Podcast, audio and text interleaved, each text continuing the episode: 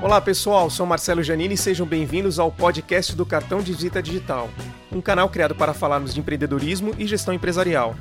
Vou abordar temas relevantes ao universo corporativo e provocar reflexões voltadas para o crescimento profissional. Por isso, fique ligado e mantenha-se conectado.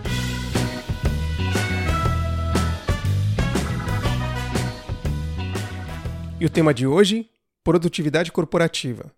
A produtividade sempre foi um assunto muito discutido por gestores dentro das organizações. Dentro de uma empresa existem uma relação direta com a quantidade de funcionários versus o seu desempenho, considerando o tempo e a qualidade com que as atividades são realizadas. Isso depende se uma empresa trabalha com mercadorias ou produtos. No final do dia, o que se leva em consideração é a performance produtiva. Pensando em qualidade como fator-chave da produtividade, nem todas as empresas a incluem nos seus processos como uma regra principal. Algumas empresas consideram apenas o tempo e a quantidade dos produtos produzidos ao invés de focar na qualidade da entrega.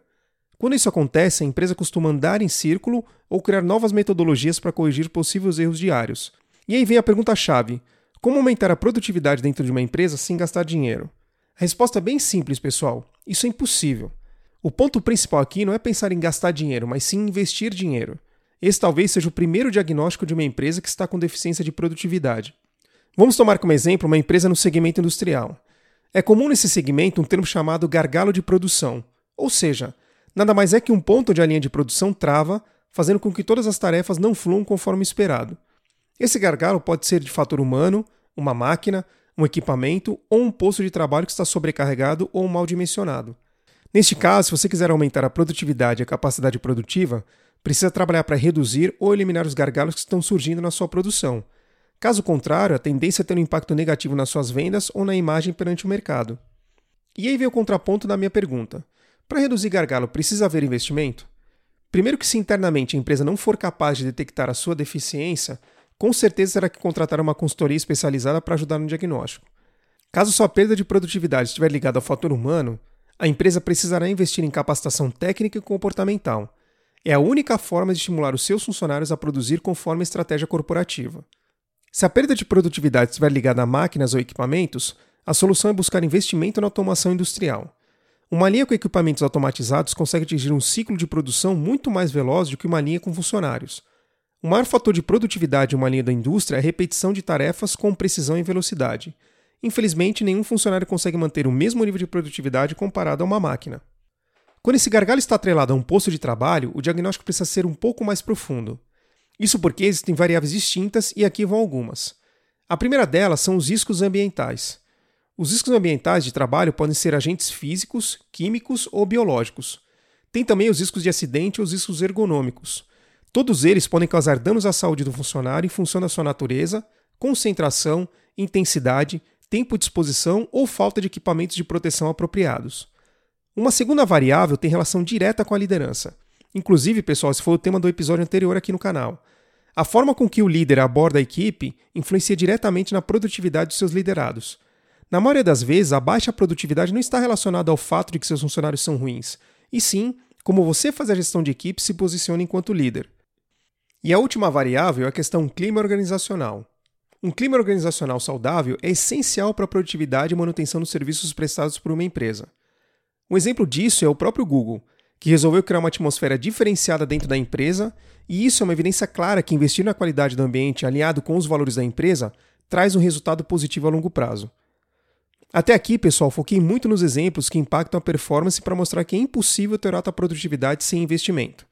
Daqui para frente, eu vou tentar abordar alguns aspectos para provocar reflexão no aumento da produtividade. Voltando à pergunta sobre o tema inicial: como é possível melhorar a produtividade corporativa? Aqui vou abordar quatro formas de conquistar o aumento da produtividade. Primeiro item: apostar na padronização.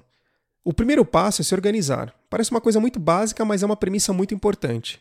É extremamente importante que a empresa defina um método de trabalho que esteja de acordo com o perfil dos seus colaboradores e das metas da companhia. Com o fluxo de trabalho padronizado, cada profissional vai compreender suas funções e responsabilidades. Naturalmente, os resultados são as equipes eficientes e entregas com qualidade. Segundo item é melhorar o ambiente de trabalho. Para exigir o máximo de cada profissional, é necessário oferecer os recursos para isso. Aqui entra uma ferramenta muito importante que é o endomarketing. Para quem não conhece, o endomarketing consiste numa série de ações e estratégias destinadas às pessoas que trabalham em uma organização. O endomarketing faz com que os colaboradores se sintam partes fundamentais da empresa, conseguir enxergar o valor e o papel de seu trabalho no processo de construção. Com certeza é um pilar fundamental no aumento da produtividade. O terceiro item é trabalhar o clima organizacional. Como vimos anteriormente, não trabalhar o clima organizacional é um fator crítico para a produtividade. É extremamente importante ouvir seus funcionários e entender como eles se sentem em relação ao ambiente de trabalho.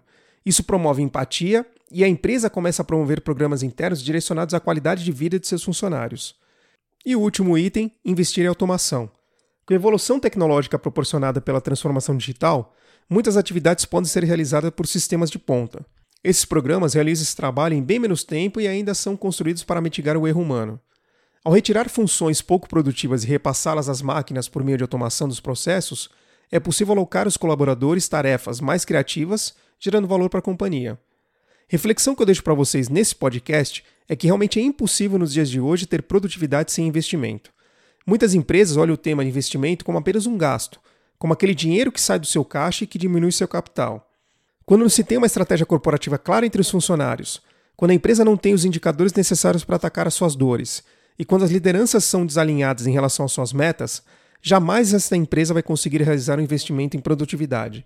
Tudo que ela contratar para resolver algum tipo de problema será apenas um gasto e jamais conseguirá algum efeito positivo na sua cadeia produtiva.